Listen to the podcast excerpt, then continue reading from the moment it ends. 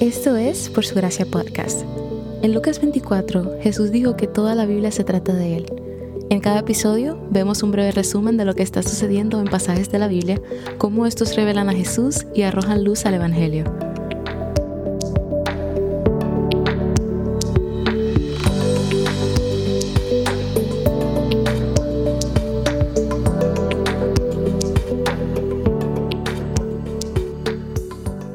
Las ofrendas de las que hablamos en el episodio anterior eran voluntarias. Las personas las llevaban al tabernáculo porque les nacía hacerlo. Hoy leemos sobre la ofrenda por el pecado, que es la primera de las que eran obligatorias. Esta era ofrecida cuando alguien cometía un pecado, pero no era consciente de haberlo cometido en el momento. Ser ignorante de una ley no quita la responsabilidad de haberla roto.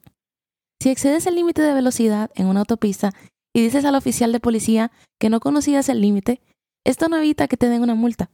Del mismo modo, una persona es culpable siendo consciente o no de las leyes de Dios. Estando en la cruz, Jesús dijo, Padre, perdónalos porque no saben lo que hacen. Y con esto vemos que incluso no sabiendo lo que hacían, igual estaban pecando. La palabra pecado aparece en Levítico por primera vez en el capítulo 4. Esta palabra en su raíz en el idioma hebreo prácticamente significa errar. En esencia es no acertar al blanco no lograr algo, un objetivo. Y en este contexto es no acertar en la ley de Dios. El capítulo 4 está dividido en las diferentes personas que debían llevar este tipo de ofrenda por el pecado. El sacerdote, todo el pueblo, los ancianos o líderes y por último el israelita como individuo. Esta lista va en orden, desde el que tenía mayor responsabilidad hasta el de menor responsabilidad delante de Dios. Cuando los sacerdotes pecaban inconscientemente, debían sacrificar un toro sin defecto, que era el animal más caro.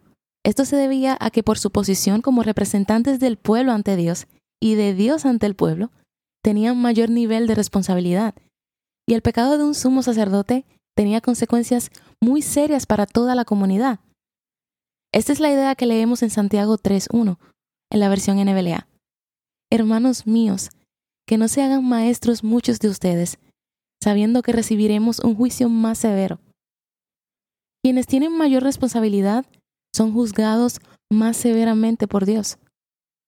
De igual manera, cuando todo el pueblo pecaba inconscientemente y luego se les decía que pecaron, debían ofrecer el mismo animal costoso y sin defectos, debido a la magnitud del pecado en conjunto de tantas personas. El pecado es una ofensa contra Dios que debe ser pagada, y esa verdad no ha cambiado en la actualidad. El hecho de que tanto el sumo sacerdote como el pueblo en conjunto debían ofrecer el mismo animal caro nos enseña que con el liderazgo viene una responsabilidad enorme. El versículo 3 del capítulo 4 dice que cuando un sacerdote pecaba, esto traía culpa a todo el pueblo. Entonces quizás te preguntas, ¿cómo puede el acto de un solo hombre traer culpa a todos? A través de la Biblia vemos la idea de una persona representando a muchos. Por ejemplo, en el Edén, Adán representaba a toda la humanidad. Por su pecado, todos somos pecadores. Y Romanos 5 nos dice que Jesús es nuestro representante de justicia. Debido a que Él es santo y perfecto, quienes ponemos nuestra fe en Él somos santos. Y aquí el sumo sacerdote es visto como una sombra de Jesús, representando al pueblo. La sangre del toro debía ser rociada siete veces en el velo del lugar santo, siendo el siete el número que simboliza perfección o terminación en la Biblia. En el libro de Levítico y también en otras partes de la Biblia, leemos que Dios dice, en la sangre está la vida. Estamos supuestos a entender que en todos estos sacrificios la sangre es vida y por lo tanto purifica. Cuando Israel pecaba, estaba trayendo muerte y profanando el lugar de morada de Dios. Así que la sangre de estos animales sin defecto, o sea, la vida, era la que purificaba. Y esta ofrenda también se trata de contaminación del pecado. El pecado no solo contamina a la persona que lo comete, sino también el lugar donde se comete. Entonces, cuando alguien peca, la sangre de la ofrenda por el pecado se colocaba en el altar, fuera de la tienda.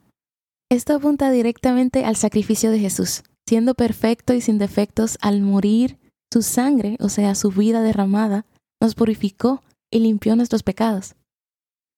Continuando, la sangre del animal debía ser rociada en dirección al velo del lugar santo. De esta manera era reconocido que todo pecado es cometido contra Dios mismo. Pero la sangre no entraba al lugar santísimo porque allí solo podía ir el sumo sacerdote una vez al año. Si el pecado era cometido por un sacerdote o el pueblo en conjunto, la sangre debía ir más profundo en el tabernáculo, más cerca de la presencia de Dios. Si el pecado era cometido por algún gobernante o persona común, la sangre solo llegaba al altar de la entrada del tabernáculo, es decir, no muy profundo. Cuanto más alto sea el estatus del pecador, más profunda debe llegar la sangre de la purificación. Luego del sacrificio, el toro debía ser completamente quemado. La porción aceptable en el altar del tabernáculo y la porción no aceptable era quemada fuera del campamento. Y esto sucedía ya que no debían comer ninguna parte de ese animal, porque el hacerlo significaría que estaban beneficiándose de su pecado y recibiendo una recompensa por pecar. Así que todo el animal debía ser quemado y ninguna porción era comida. Esta ofrenda de pecado en realidad es llamada ofrenda de purificación en hebreo, y era ofrecida diariamente en el tabernáculo. Servía como un pago de rescate. El Señor aceptaba el animal y perdonaba al que la ofrendara. Como resultado, la sangre no solo funcionaba para limpiar el pecado, sino también para rescatar la vida de la persona.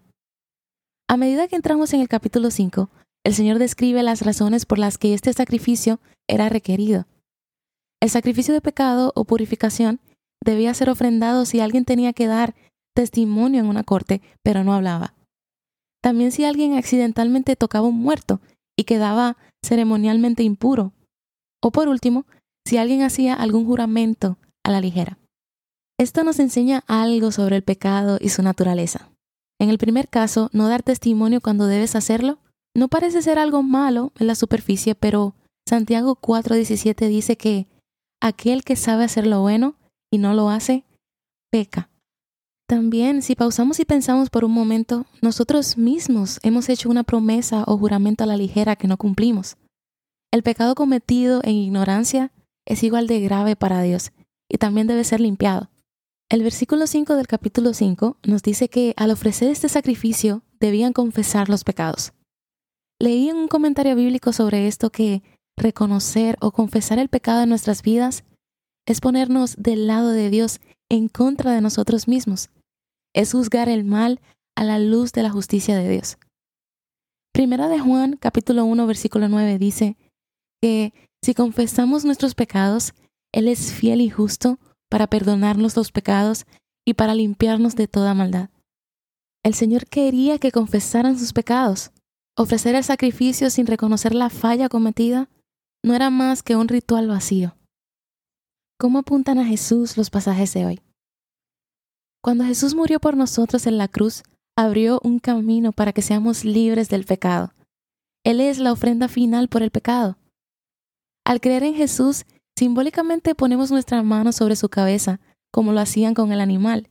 Ponemos nuestra fe en el hecho de que la muerte de Jesús trató con el castigo que merecían nuestros pecados, y somos perdonados.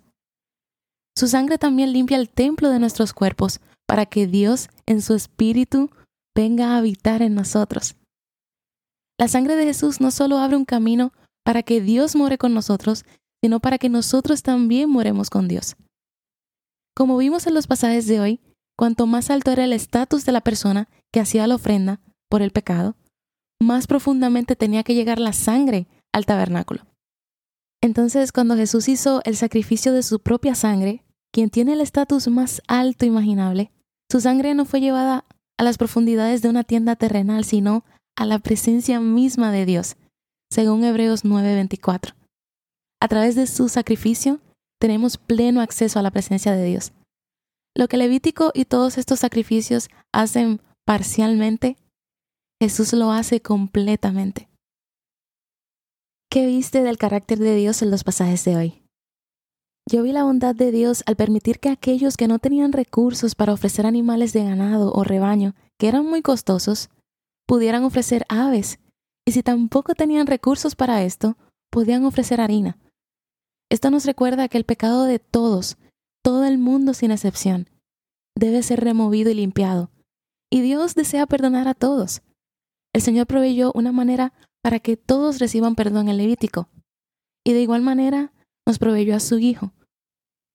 Si aún no has recibido este regalo, ¿qué te detiene para aceptarlo?